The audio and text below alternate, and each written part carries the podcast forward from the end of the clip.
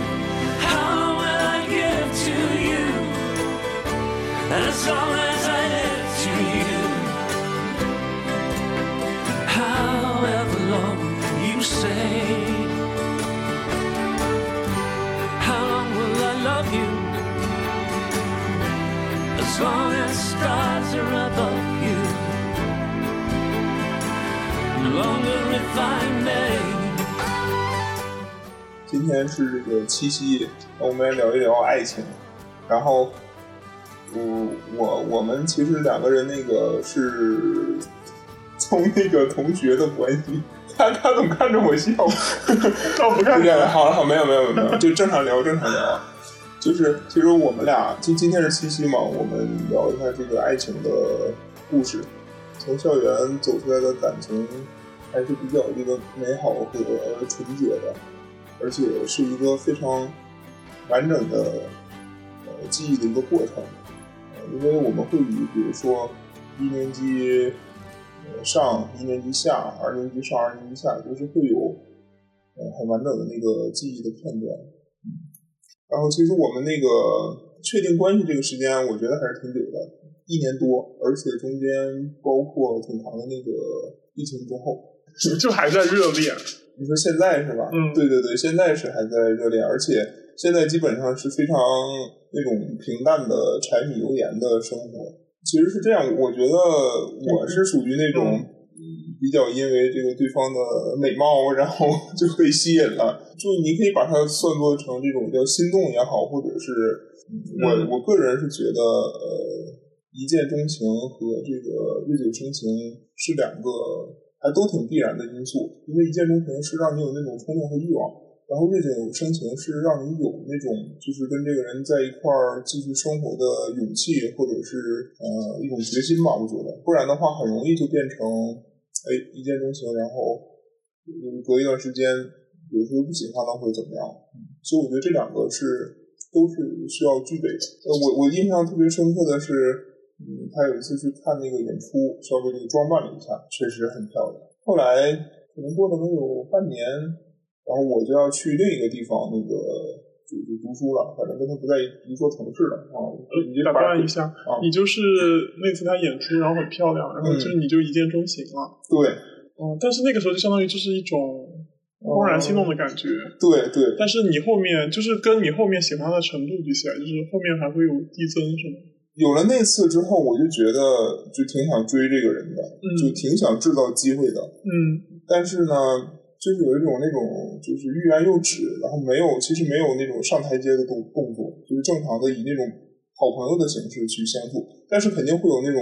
想刻意的就接近一下或者怎么样的，但那段还是比较正常，我觉得就是朋友。我们经常说，就是这个亲密关系也好，或者是这种叫叫叫什么叫远远了臭，近了香。我觉得就是因为有一段时间，就刚刚我说的，我离开了，我跟他不在一座城市了，大概可能有，反正有几个月吧。就你会觉得若即若离的这种感觉，会让你更加想念那个人的优点吧，或者是想念他好的时候啊。我们正式确立关系是在我从另一个城市回来之后，就对他特别的会有一些机会，我就我就在主动的制造机会了，比如说。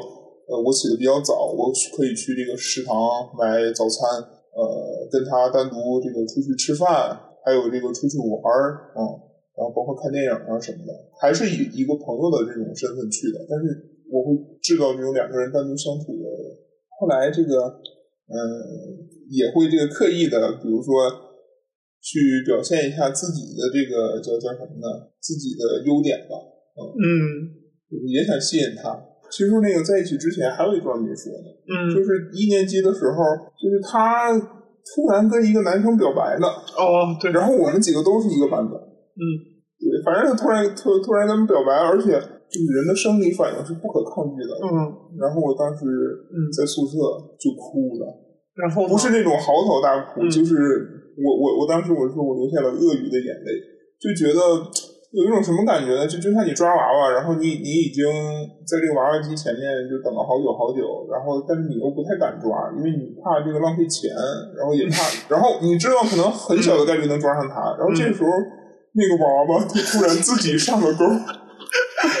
被别人抓了，对他自己就是自己从娃娃机里面掉了出来，就有那种感觉。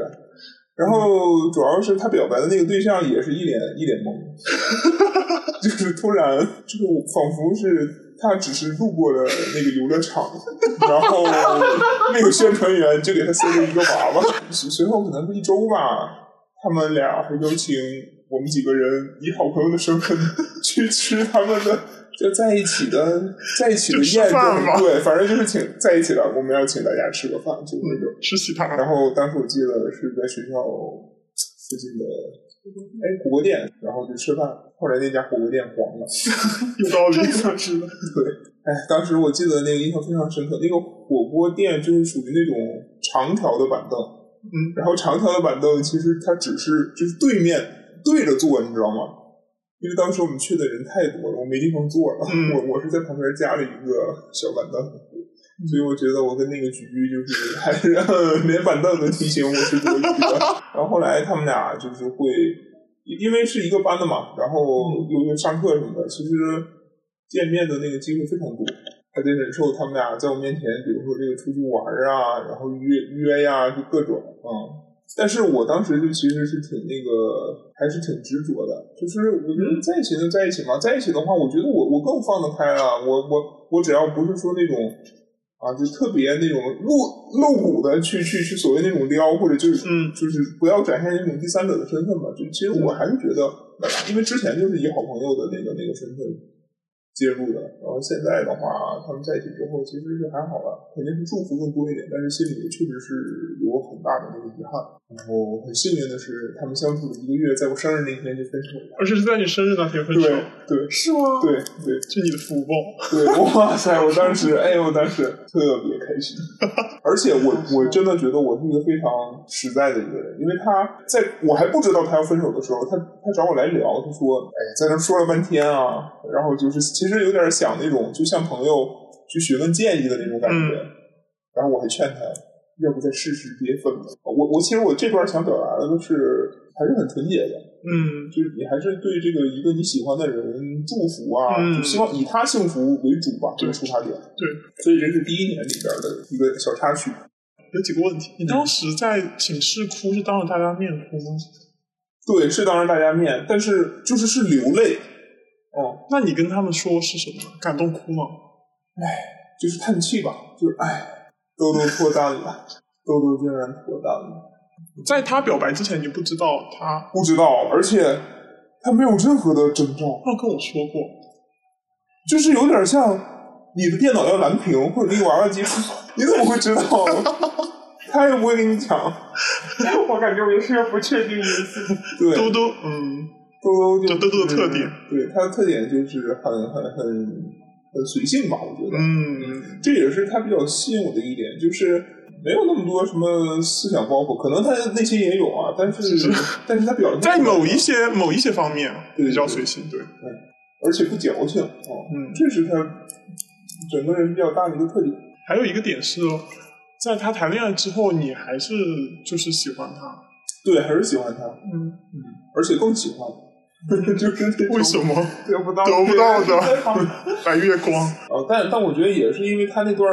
比较短暂的恋情，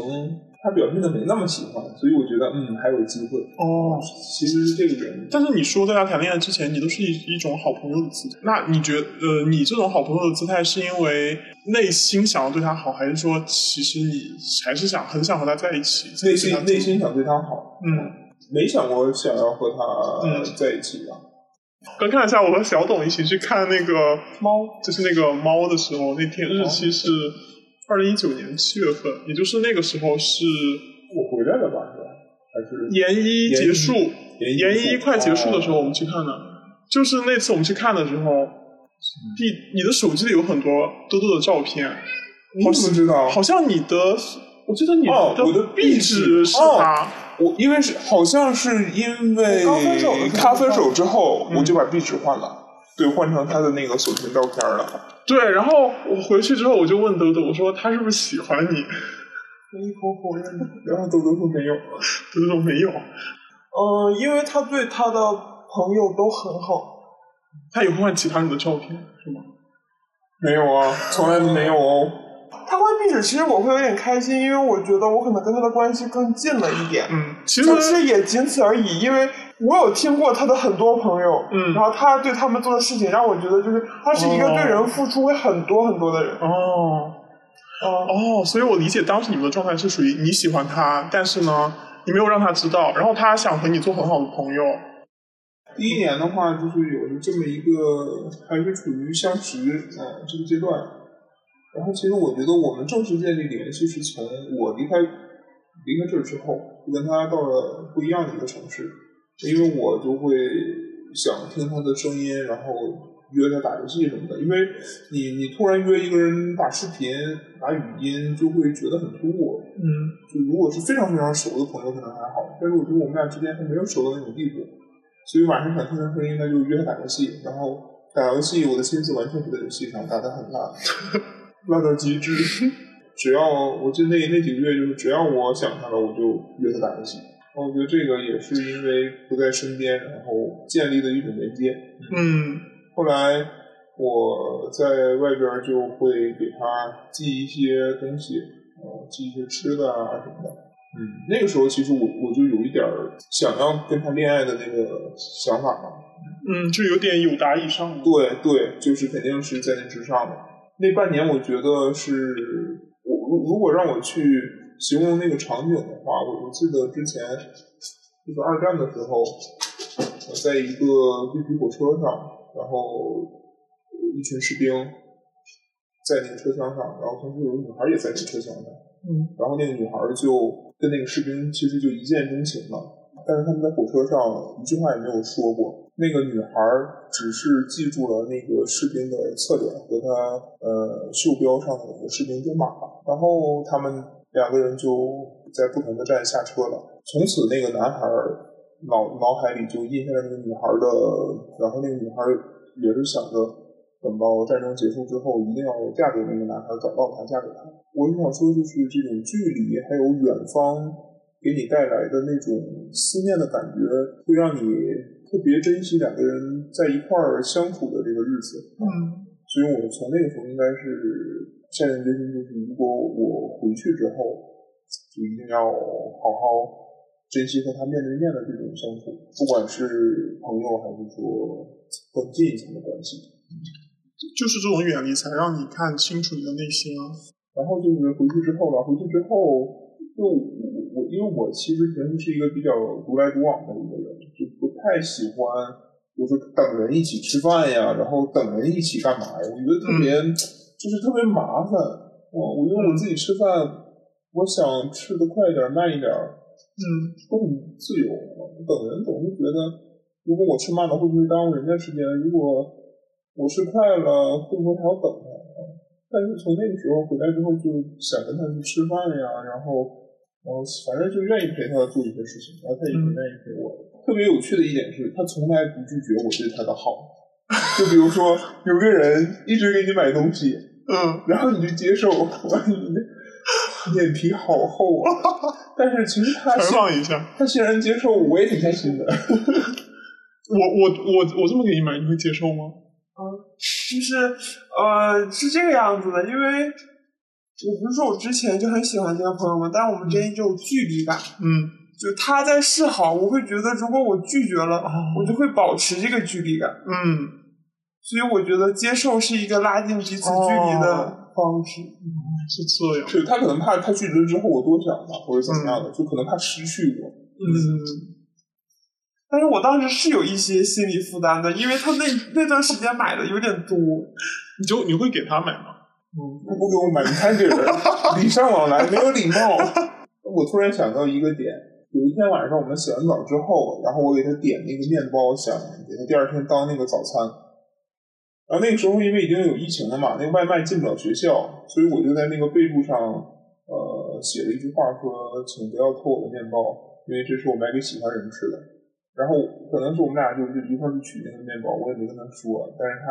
他拿着之后，我就跟他说：“我说你看。”然后那些瞬间还是挺挺温暖人的，而且这个事儿应该也过去有两年多了吧，但我现在还是非常清晰的记得那个备注上的字儿啊。对啊。然后他有个细节，就是我给他买的所有的东西的包装盒儿、什么外卖袋儿，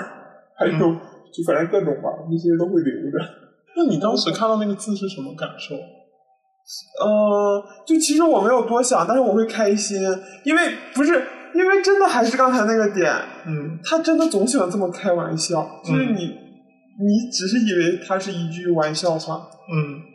就是就这种话他就经常说，张口就来。哦 而且他那一阵还特别喜欢讲那种土味情话呀什么的。好像是，我感觉他是一个喜欢撩别人的人。对对对，是的，是的。但是也是分对象的好吧？这个是其实近关系已经近了，起码要比之前一年级的时候要近很多了。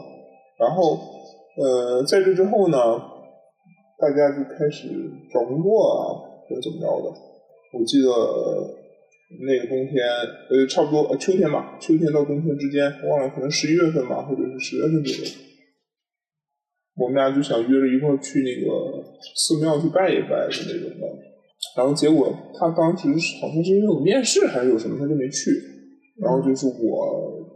我去的，就我专门跑了一趟去帮他这个是祈福啊那类类的啊，所以我觉得这个也是超出朋友的那个界限范围，而且当时真的挺冷的，因为那种就在半山腰，然后反正还还是挺痛苦的。就是反正我自己也我是不会去的，被自己感动哭了是吗？反正还好吧，但我自己也我自己可能不会去。然后还有一次是冬天的时候，呃，那个故宫下雪了，他因为他说他最喜欢北京的地方就是故宫嘛，然后他觉得下雪的故宫非常漂亮，正好有一天晚上北京就下雪了，嗯。这个时候他可能就说一句：“哎呀，故宫的门票一抢而空。”在在他说这个话的时候，我我就在攻略如何买故宫的门票，嗯，然后大概可能过了半分钟吧，然后我我门票已经买好了，我也没问他，明天你要不要跟我一块去？当时我的脑海里就只有一句话：故宫下雪的故宫好漂亮。然后结果后来可能过了一会儿吧，他就说好像第二天是有别的安排还是怎么着，我就也没有告诉他，然后我也没有约他，因为我在想约他之前，就我想我还没来得及把我已经把两张票买好了这件事情告诉他，他已经有了其他安排，嗯。就也不知道该说什么，然后第二天我就自己去了，嗯，你你居然还自己去了？对对，我自己我记得特别清楚，第二天去了没雪。第二天去了，没去，特别冷。当时就觉得吧，就他应该也能隐约觉得一丝不一样。那个人对你好，就是会这样对你好。对，就除我觉得买吃的什么的，可能是就比较那种大老粗，然后比较非常直接的那种，嗯你是说追人的方式或者怎么样方式，但我觉得就是你会开始慢慢记住他说的话，对他说的每一句话，你都要记得。你你你想去迎合他的想法，嗯，就是想试着去感受他对事物的或者是那种那种喜欢什么的，就你想非常嗯非常想跟他，对对，想想跟他走在一条路上。嗯。然后后来的话，我们第一次有这个肢体接触，应该是冬天，有天气很冷，就比如说那个，也像朋友之间开玩笑嘛，就是那种那种，就牵手捂一捂啊什么的，插在兜里会比较暖和。然后直到那个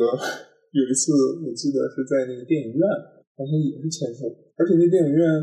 嗯特别热，直到出汗才松开。嗯，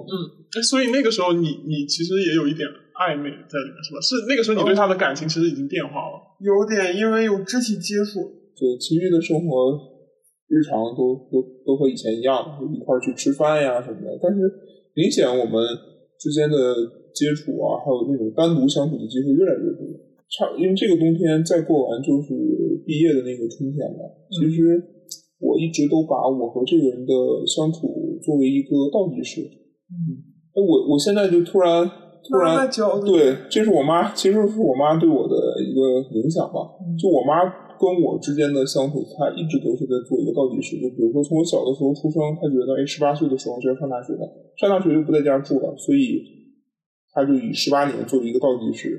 然后我上了这个初中、高中之后，他就把这个三年、六年作为一个倒计时。嗯，所以他，我妈对我非常非常的包容。嗯就是我印象特别深的是，他每天早上都会那个就五点二十起床，然后那个做那个四菜一汤。你能想象你的早餐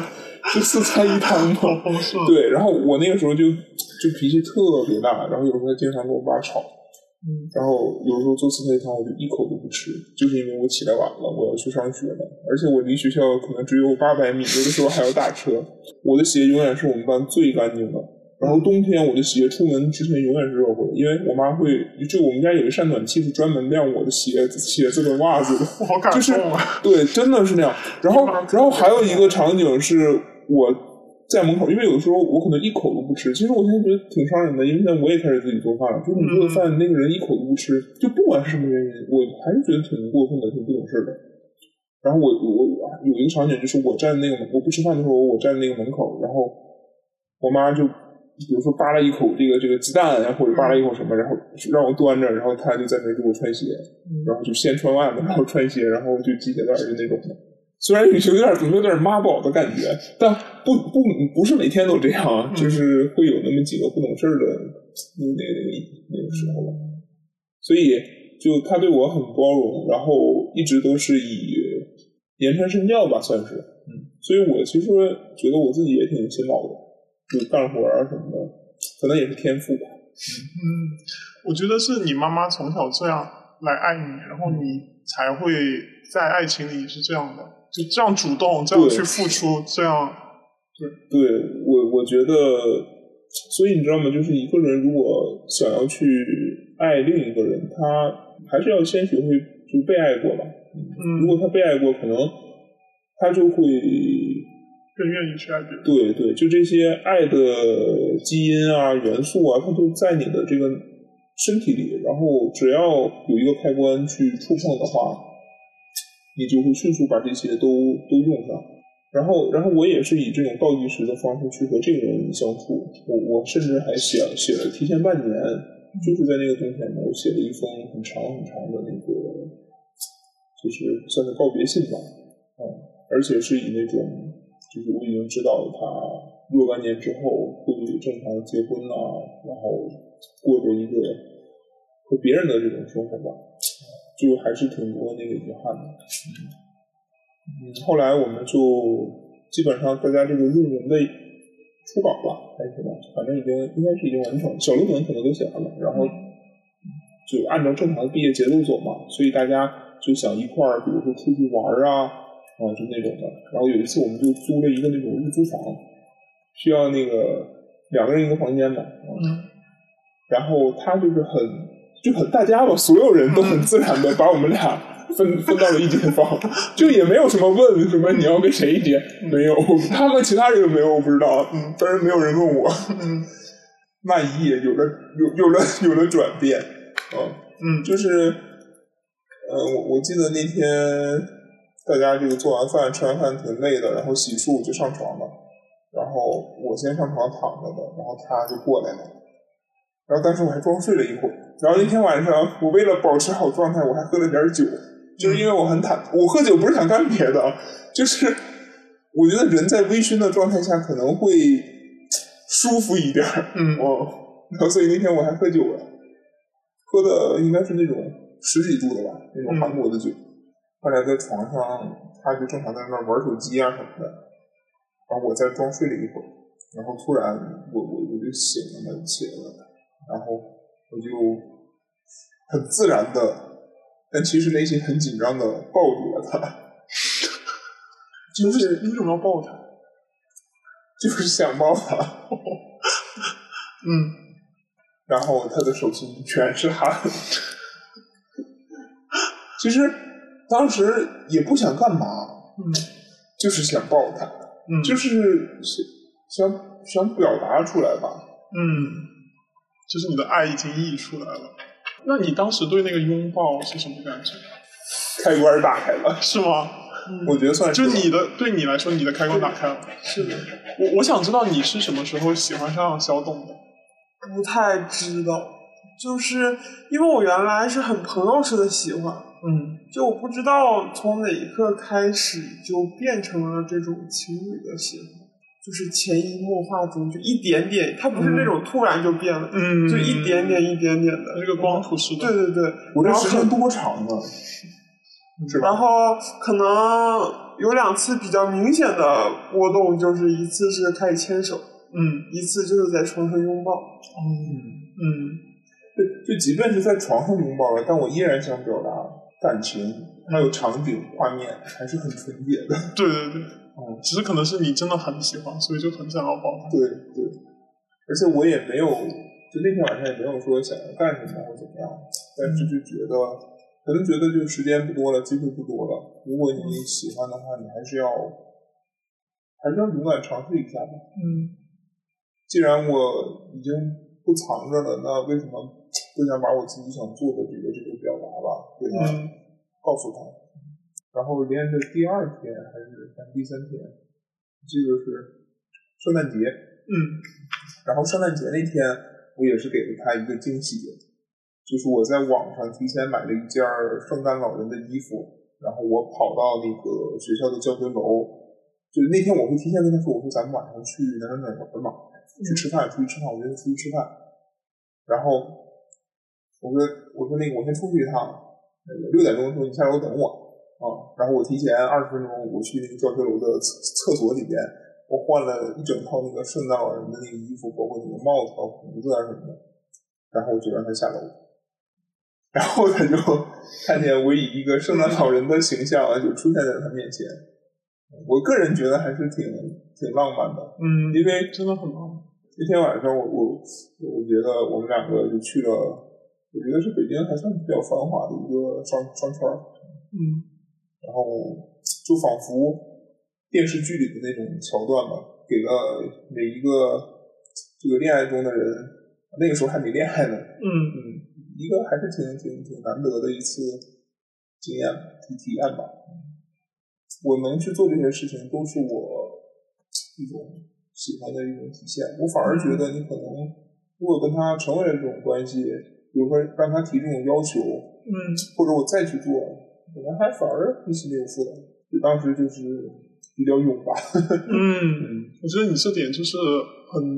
很，现在很多人都缺少这一点，嗯，就你为了你喜欢的人可以做这样的事情。对，我觉得爱有一种力量，就是如果是一个冰山模型的话，我们每天展露出来的可能只是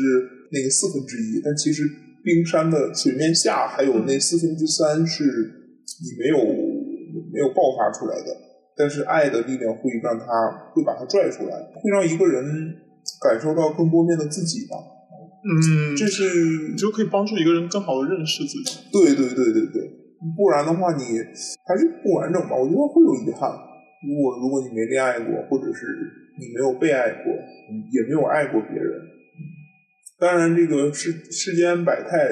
有很多种体验的方式吧。嗯。爱也不一定完全是唯一的一种拉起你的四分之三的途径，但我觉得它还算是一个比较快的一个捷径。如果你真的遇到了一个非常好的爱，呃，后来我觉得冬天的故事还算比较密集啊、嗯。你看这个已经圣诞节过了，然后其实没有几天就放假了，没有几天放假，我们俩都是买了机票回家，但是我们是飞往一南一北啊、不同的地方。我们说要不然咱们出去，就是提前那个去机场那附近玩一玩，咱们提前一天出发，然后然后他就答应了。就人刚刚不是提到遇到这个分离的时候，其实是更感性的，因为我们当时可能是也是面临着那种第二天就要各自坐飞机，他回北边，我回南边，就得要分开了，所以就是在那一天的晚上，我们也是在一起的。然后其实也没有做什么很特别的事情，就是比如说那个还是到那边就看看电影啊，然后吃饭呀、这种的。但是我吃完饭之后吧，那天晚上也是跟他像那种聊天谈心似的，给他表达了我对他的喜欢和对他的祝福吧。嗯其实是一种祝福式表白，嗯，就是没有想请你跟我在一起，没有这种话。哦，你跟相当于跟他表白了，对我跟他表白，但是一直都是那种以一个第三视角祝福的方式。嗯，哎我觉得我是人间大爱。然后呢？他一直在表现着他很喜欢我，嗯但是他不明说。嗯然后我他，我打断一下，他说的不明说是没有跟他说我想跟你在一起这种明说，而只是有一种我好喜欢你，我好喜欢你。嗯然后我就是那个等着被表白的人，我已经做好了要接受，但是他不明说，就一直一直这个过程就持续到那天晚上的最后时刻，嗯然后我就有点憋不住了，然后我就跟他提的，后来就临门一脚吧，我觉得算是他促成的。其实我觉得你们俩这段关系里有一个点很好，就是不只是有你这样去爱他，所以你们俩最后才在一起，还有就是因为他一开始就很喜欢你，想跟你做朋友，嗯。还有就是他的性格才让他能在临门一脚，对对，我觉得，所以我真是他觉得很适合他这个性格。就是两个人在一起，真的还挺不容易的。对我我是说你，你真的遇到一个你想厮守终身的一个对象，对，就因为现在的这种快节奏、快消费的生活模式，可能让两个人在一起变得很可以很快，但我嗯，反而觉得这种快可能是一种更慢的表现吧。就是后来我们就开始重新找工作了，对，因为好不容易 好不容易拿到了那个工作的 offer，结果就是好远好远。然后不过啊我觉得老天爷还比较正路吧，就是我们现在留在了一座同一座城市里，而且我们这个上班的地点离得也还挺近的，嗯，然后所以我们租房子的时候也选了很折中的一个地点，嗯所以我我我真是觉得有的时候还是生活虽然是会有一些平时的一些小摩擦啊什么，但我觉得这几个大的点还都挺合我们的 心愿的，所以还是很感谢的，很感谢。感谢谁啊？感谢我吗？感谢感谢老天爷吧，感谢 命运，感谢宇宙 对宇宙的安排。五五月份的时候，我我不去去去那个什么了嘛，就是我我们俩在啊在那个学校，其实拍了一组那个算是结婚照吧。我、嗯我觉得在端午的时候，我们俩穿的都非常正式，然后周围的同学啊、帮我们拍摄，然后还有修片儿的，然后跟拍了整整一天。对，嗯而且这个想法也是我提出来的，我是提前一天到那个就是那种摄影婚纱摄影店去租了两套衣服嘛，始于校园，终于校园那种感觉吧。嗯那个照片特别喜欢，还发了朋友圈 我觉得那算是在校园里边最美好的，对，最美非常美好的。而且你们就是你们的这段，就你们你看你们去拍这个照片，包括你发朋友圈，我觉得大家都是处于一种很祝福的，然后很很开心的那种嗯，状态。对，因为刚刚只说了我们俩，其实周围的朋友对于我们这三年走过的路，其实都是看在眼里的。包括前期就是他们经常会在背后就是那种八卦的口问你，哎，他们俩怎么怎么怎么，他们俩怎么怎么怎么。后来也是我们在一块儿之后才知道这些这些 大家的心里的想法嘛。嗯，爱还是会辐射到周围的人的，嗯，不然为什么微博上啊会有那么多什么磕 CP 啊之类的，嗯，嗯。而且我觉得爱的这种美好也是会传递的，嗯，对于整个人的精神状态呀、为什么说爱情可以滋养人，就还是有一定道理的，嗯，看你现在还挺幸福的。对对对，哎上班之后就我们俩住在一块儿之后，其实就挺柴米油盐的。然后因为我现在就是家里的劳动主力吧，就是做饭呀什么的，但是也是住到一起之后，摩擦变得更多了。有过几次还比较严重的这个争吵吧。之前都还挺纯情的那种甜甜的爱情，嗯但是到了一块儿之后，发现矛盾越来越多，越来越多。主要是性格导致的吧，就包括原生家庭的也好啊，还是说生活的另一面呢，两个人的这个爱情，有的时候它的周期就有点像这个天气预报一样，像一年会有四季，然后四季里边会有刮风下雨，会有晴天，各种不同的形态出现的。无论是什么天气，都不应该忘记最开始的时候你们为什么在一起。所以现在我就我现在再去想，今天你要注意一下过去的那些事儿，我觉得，你看我们走过来这么不容易，为什么还要、还 还要吵架是吧，而且那些吵架真的是很小很小的事情，对而且大部分时候都是因为他为我着想，我嗯为他着想，然后嗯我们俩在对彼此的着想上出现了一些分歧。对，人越长大，应该是要越成熟，嗯然后因为经历的事儿越来越多，身边的那个人呢，就依然还是他。那你说两个人反而走近了，又有矛盾了，嗯那怎么办呢？嗯其实就虽然有矛盾了，但我们会会觉得对彼此的爱是越来越深的。我觉得，嗯，像你刚刚说的，就是上班之后住在一起之后，那个会有矛盾。呃，因为你在读书的时候，你们是一个很单纯的情侣关系，嗯而且读书的时候，你不用去考虑一个人生活需要做什么事情，就是你每天吃饭就是食堂外卖，然后你不用自己每天要打扫屋子，要干嘛干嘛。对，对就这种柴米油盐酱醋茶的东西，生活的部分其实很少。当你要搬出来住的时候，你要和这个人一起住，你们有点从情侣的那个关系，就是更像家人的，往家人的关系去过渡。对，真的很不一样。所以我觉得我们在生活里是那个真的算是磨合的。就我我现在是觉得我们已经度过了那个所谓的那那个磨合期的，我们都能更好的去处理自己的情绪，然后处理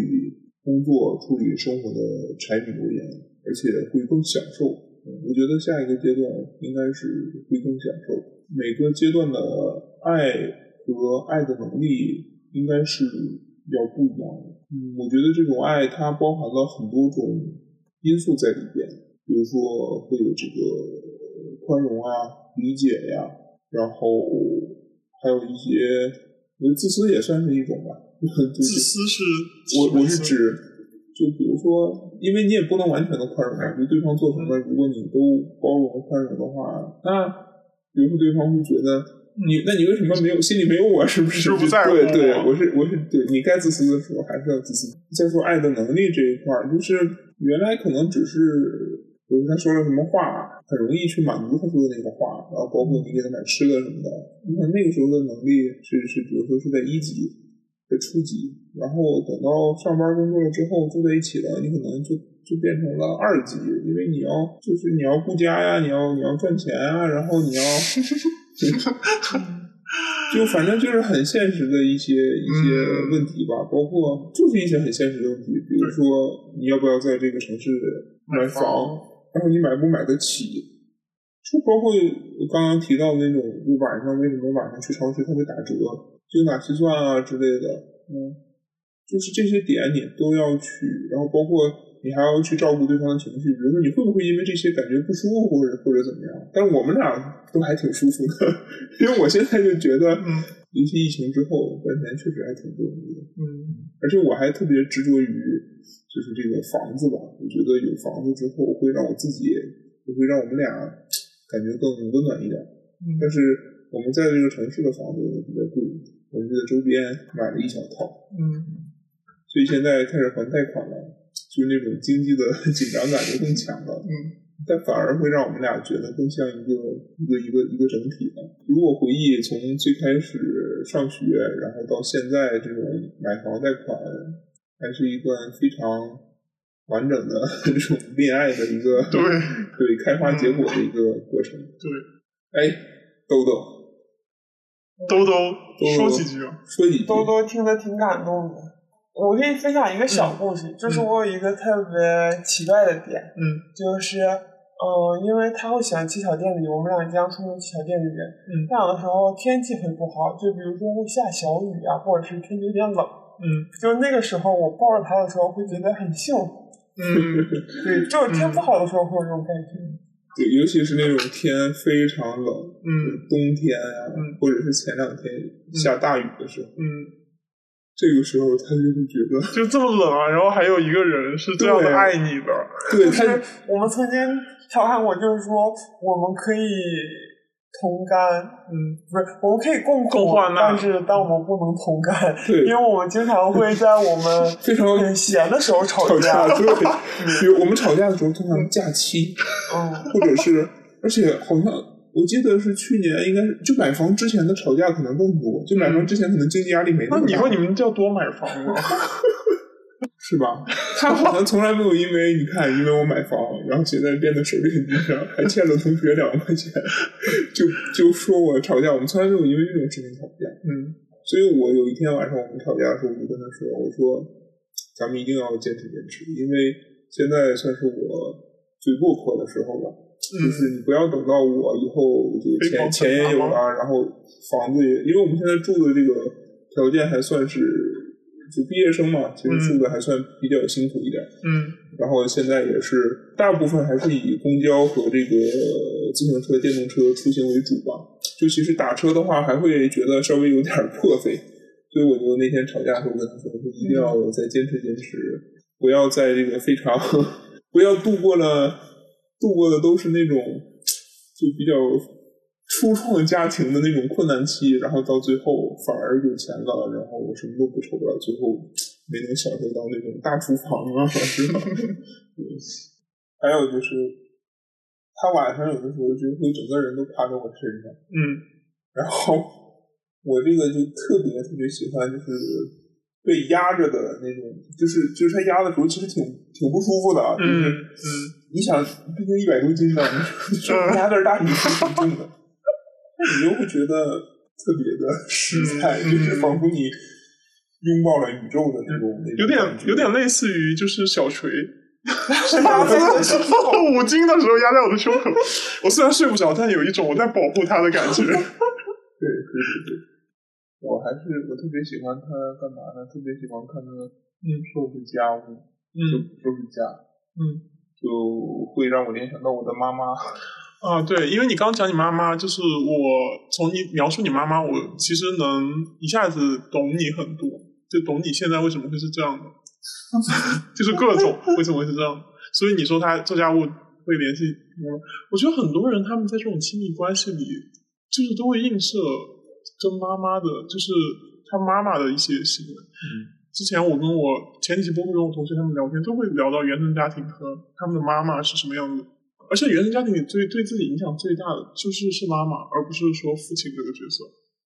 我不知道多多是不是这样。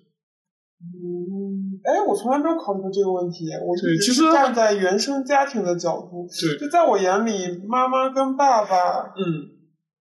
共同影响着我，而不是说因为小的时候我爸不太管我，对我我那我那两个同学也是这样的，他们家里是爸爸基本上就是属于那种缺失的状态，不太管他们。我爸都不缺失，我爸很烦我。我想我想说的，我想说一点就是，嗯，就是他多多很尊重我的想法跟建议，而且很喜欢陪我。就是在我嗯，对们俩的，，我觉得这是他很好的一个优点在。我们俩的关系里，他希望我更做我自己，他希望释放我自己。嗯呃，他如果说我可能更个性更更更鲜明一点，更硬一点。然后它可能就像，比如说像像像一滩水一样，嗯怎么样流动都可以，嗯而且不管是天气热，它可能就是蒸汽的形式；然后天气冷，它可能冰块型，但是它永远都在，就是那种会让人觉得确实是很难得的一个伴侣吧。所以，就我妈也是这样，她就比较尊重我的想法，就是愿意听我说，世界上能这样对自己的人确实是不多。因为我我觉得最理想的爱就是说我喜欢你，就是喜欢你这个样子，就有点类似于你说他尊重你、包容你，希望你去释放你自己。我刚才就想讲的题外话，跟没有关系，说到原生家庭的点，就是嗯每个人说原生家庭的时候，都在说自己，比如说缺失了父亲的角色，或者是缺失母亲之类的。哦，但我从小最希望的就是。他们能不能都缺失，都不要管我，多好呀！就我觉得，其实他他这样的，就他对原生家庭的整个看法，其实我在我所有的朋友里都是很罕见的。其实我觉得不光是他对亲情吧，嗯他对爱情曾经啊嗯，也是这种。对，就在你之前，他其实爱情也是对我我我印我我印象是我们还是朋友的时候，他就好像说过，就是自己好像不会爱上谁，也不会说想要去跟一个人，他很难去想象跟一个人什么要一直在一起怎么怎么样。但是我觉得他可能错误的认识了自己，就那个时候。就是你把他的那个开关打开了。对对，嗯，所以现在虽然虽然刚刚提到，可能我们还是会有一些摩擦争吵，但是我其实还是延续了很多之前对他的那种关心还有爱吧。就比如说原来是给他买早餐，现在就是变成我去做嘛。嗯周末的时候会花很长时间做那些什么面包啊、什么熔油豆啊之类的。嗯而且你想做这些事情，不是说你要只做一天两天一周两，其实你要一直做一直做，就是每天都这样。你做的时候是觉得很幸福的。我觉对，我觉得我想要去照顾他，嗯对，就是还是仍然是那种发自内心的，就仿佛他今天不吃那两颗鸡蛋，嗯就好像我会饿饿一样，就那种感嗯，觉。懂你。啊，跟他相关的一些所有的事情，我都特别特别在意。嘟嘟嘟嘟好感动啊！我还有一个很幸福的点，就是我每天下班的时候会觉得特别特别有盼头，嗯，就是家里有一个人在等你。对，而且我很想下班的点，就是因为家里有他，我觉得会一年比一年有成长，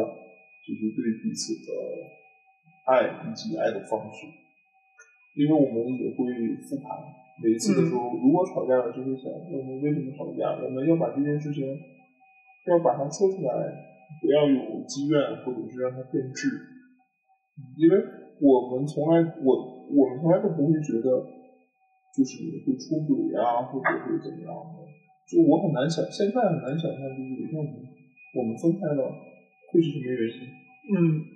可能是现在唯一能想到一个原因就是就是不爱对方。但我感觉你好像可以很长久的去爱一个人。哦，我我是这样觉得的，我对于爱的理解就是，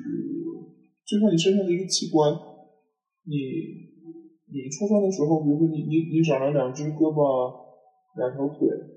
那爱也是这样，就是你对他的爱就就就出出来了，比如说他就从你的心上就出来了，然后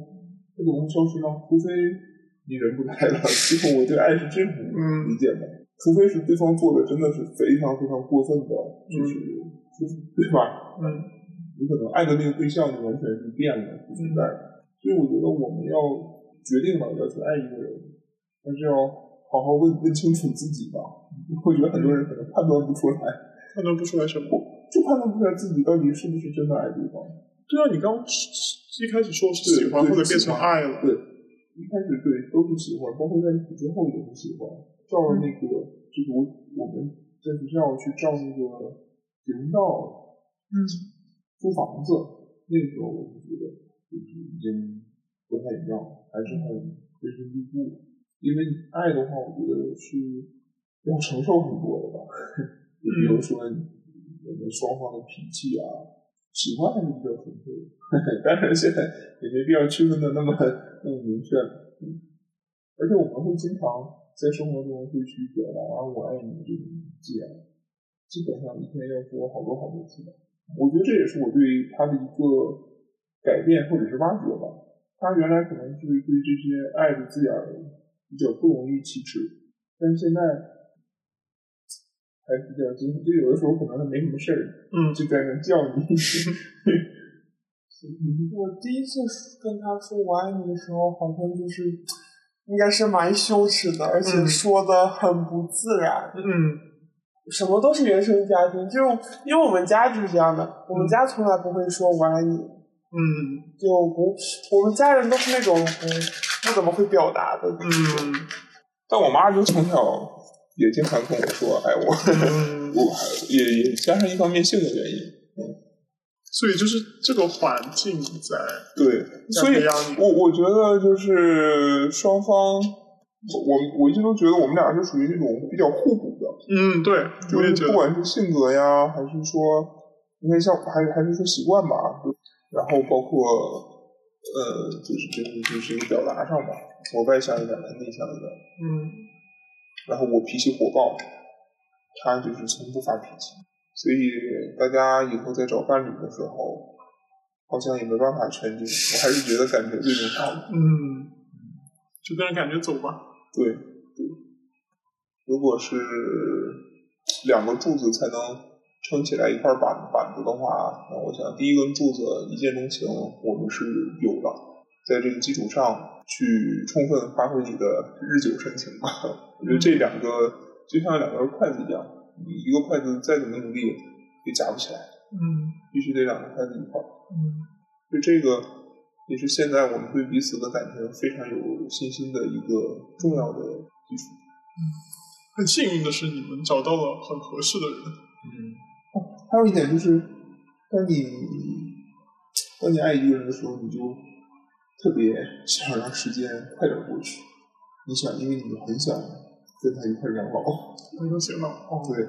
而且我就甚至就想过接受或者很难去释怀有一天没有对方的那个日子，而且想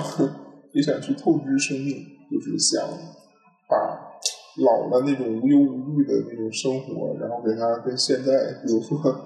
就是做一个调换呀、调整那种。嗯，聊一下爱，你们觉得爱情里最幸福的时刻是什么？就是像你刚刚那样那种心动时刻，你可以讲很多。我觉得最幸福的时候就是晚上他睡着了，我在那里玩手机的时候，他就会无意识的转过来，然后抱着我。对，就是无意识的抱着我一下，然后他又扭头过去睡了。然后那句话我觉得特别幸福，就是我觉得他在梦里都是爱我的。嗯嗯那我觉得也是晚上的时候吧，因为我从小学一年级的时候开始就是自己一个房间睡觉，而且我睡觉的时候房间里不能有人，就更别提就是如果就我现在跟我妈一块睡觉，我也会睡不好，所以我必须有独立的一张床。让我觉得很幸福一点的，就是我们在一张床上，但是可以睡得非常安稳，非常香。嗯，你要很爱这个人，才可以和他睡在一张床上，哦，这个我要讲一下。我也是从小就一个人睡的，我也很不习惯和人睡。嗯我刚开始跟他睡的时候，他当时睡觉特别的不老实，嗯他会抢被子，我经常半夜会醒。就是从有一天开始，他就不抢我被子。我有一天开始不抢被子，嗯因为我每天睡觉之前都会把自己的身身体就是绷直，刻意保持一种这种姿势，很嗯直挺、很挺直、很挺直的姿势，嗯然后自己一直在跟自己说不能抢被子，不能抢被子，不能抢被子，然后我就真的不抢，真的，嗯。就是你要、就是你要约束自己，嗯，这就是吸引力法法则，就是你在向那个宇宙发射信号，然后就成真了。对，所以现在就好很多。嗯，现在好很多哦，还有一个点就是，我每天晚上，就现在也是，至少我觉得得有两三次，就是给他盖被子，每天晚上，你也不知道他什么时候会蹬被子，但是你就是会起来的时候发现他就是盖被子，然后我也没有叮当钟啊或者怎么样，但是就会盖被子，因为他太容易踢被了，我也不知道为啥。哦，我有一次晚上睡得不安稳的时候，我就记得就是他突然把手就是可能打到了我这边，然后发现就我没有盖被子，他就顺手就把被子盖盖上。我觉得他那一刻是睡着的，他他没有清醒，嗯他可能无意识的就 给我盖上了。也不知道是梦里的我给他盖的被，还是现现实生活中的你，对，因为我就是脑袋里明明有这个记忆，但是我都觉得我怎么可能晚上突然起来？嗯，因为概率又很轻，没什么没什么征兆。哦，我觉得多多是不是有点像那种，就是有这样一个人这样去爱你，然后你被爱的感觉真的很强烈，然后你的你感觉你能你去爱别人的这种主动去爱别人的这种能力，就是也更被激发出来。嗯，算是的。怎么说呢？就是他的爱，有的时候其实对我来说有点太多了。嗯就是会，就是就相当于一杯水，它会溢出来。嗯然后我觉得有的时候他的爱有一点点是负担，嗯但是我我觉得就是可能是这种负担，或是这种，觉得他反而促使了我会更爱他，就我爱他的行为会更多一点。那你们说出你们喜欢对方的对方身上的点，十个点，几个点都可以。你先说吧。你们一人说一个，然后好好好对，就是我第一次见他的时候，我就蛮喜欢他的，因为我觉得他是一个性格很开朗外向的人，他第一，我第一眼见他好看，嗯，很幽默。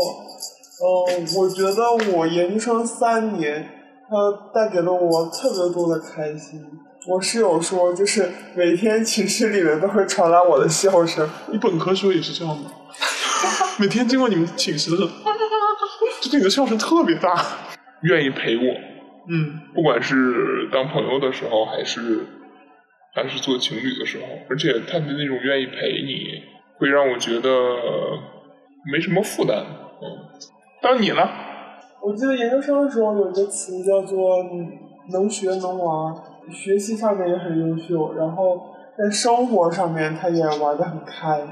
脾气好，不会说一脾气脾气很差，或者因为什么小事儿就跟你那种找茬什么的，就是非常好相处。他是一个追求一百分的人，就是他做事什么的十分认真，就跟我完全是两种。因为我觉得我是一个平时只追求及格的人。嗯确实是，嗯你一说这一点，我可以延展一下。我做那 PPT 特别好看，哇塞！我接着说那个他的优点，可以说缺点吗？不可以呀、优点不是优点，就是就你喜欢他的点，你喜欢他的缺点是吗？那你就说吧。因为我刚上了那个课，所以我觉得你们需要还是说优点，说优点，也不一定是优点嘛，就喜欢对方的点。对喜欢对方，你不一定说是一定要说很出众啊。他的特点，他的特质，他的特质，你很喜欢一个特质。你太是太自恋了是吗？想到都是自己的优点，他总是买一些很便宜的东西，这个是你喜欢的特质。他是编不出来的，所以你就说他很贤惠嘛，嗯很贤惠，我觉得他很贤惠。嗯，还可以，还可以。那你还还要说他吗？有吗？还有吗？我好多没有，已呢经结束了。没有。我想起来了，嗯，我觉得他特别聪明，而且他真的很理性，就是他看问题能看到本质。嗯，好，那我们就希望小董和兜兜白头偕老，天长地久。你们呢？我们也希望。嗯，好，那我就这样。以后反正你们可以每年听一次这个播客，吵架的时候就听。对。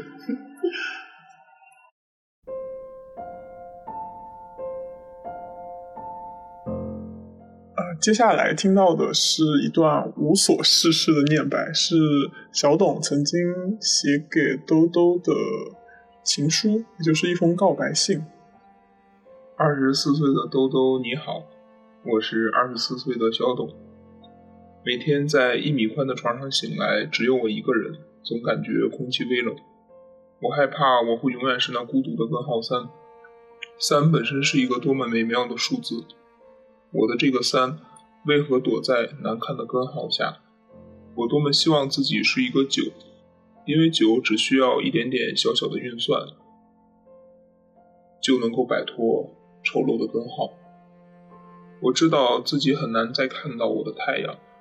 就像我这无休止的一点七三二幺。直到有一天，我看到了另一个根号三，我们彼此相乘，得到梦寐以求的数字，像整数一样圆满。我们的平方根已经解开。我无法保证能给你童话般的世界，也无法保证自己能在一夜之间长大。但是我会保证我永远喜欢你。有的时候我想了很久，我为什么会喜欢你？原因就是我喜欢你没有理由。如果有人问我是哪一种喜欢，我会这样对你说：小草渴求雨露，花儿盼望阳光，地球静候彗星。我偷偷地看着你，雨露滋润小草，阳光温暖花朵，彗星亲吻地球。我远远地看着你，小草承接雨露，花儿祝福阳光，地球告别彗星。我默默地看着你，我喜欢你，所以我会像初中生背出师表一样，把我们在一起的时光都印在脑海里，也会像意大利的皮尔卡丹一样认真，裁剪有关于你的一切，然后把它们和我的心紧紧缝在一起。我喜欢你，像千岛寒流遇到日本暖流时，会温暖整个海域。我喜欢你，像费米和波色的凝态剧。在超导的世界自由前行。我喜欢你，像是以一为底的指数函数，无论求多少次导，依然不改本色。我喜欢你，就像孟德尔的豌豆苗独一无二。我喜欢你，就像 sin 方加 cos 方始终如一。我喜欢你，无论是宇宙还是玫瑰，我都想给你。我喜欢你，所以可以假装文艺复兴，可以对你说：你望着月亮的时候，我正在想你。我喜欢你，我俯首感谢所有星球的帮助，让我遇到你。我喜欢你，想要关掉天上的月亮，因为你甚至比它更加明朗。我喜欢你，想在你的门前堆一个雪人，代表憨憨的我把你救的。我喜欢你，说的时候来不及思考，思考之后还是这样说。我喜欢你。所以你不止一次的占据着我的心思，也不止一次的改变了我的习惯。我喜欢你，希望所有的告别都是明天见。我喜欢你，还没分别就已经在心里写好了信。我喜欢你，你开心，我要陪着你开心；你不开心，我就要哄你开心。我喜欢你，所以好想再陪伴你多一点，再多一点。如果不能太久也没关系。反正一辈子也没有多长。我喜欢你，希望时间能慢下来，因为好多故事的结尾，心上人都是远方人。情诗是我抄的，但是我喜欢你是真的。我有的时候也会想，你以后会遇见什么样的人？那个时候你已经不再是二十四岁的兜兜，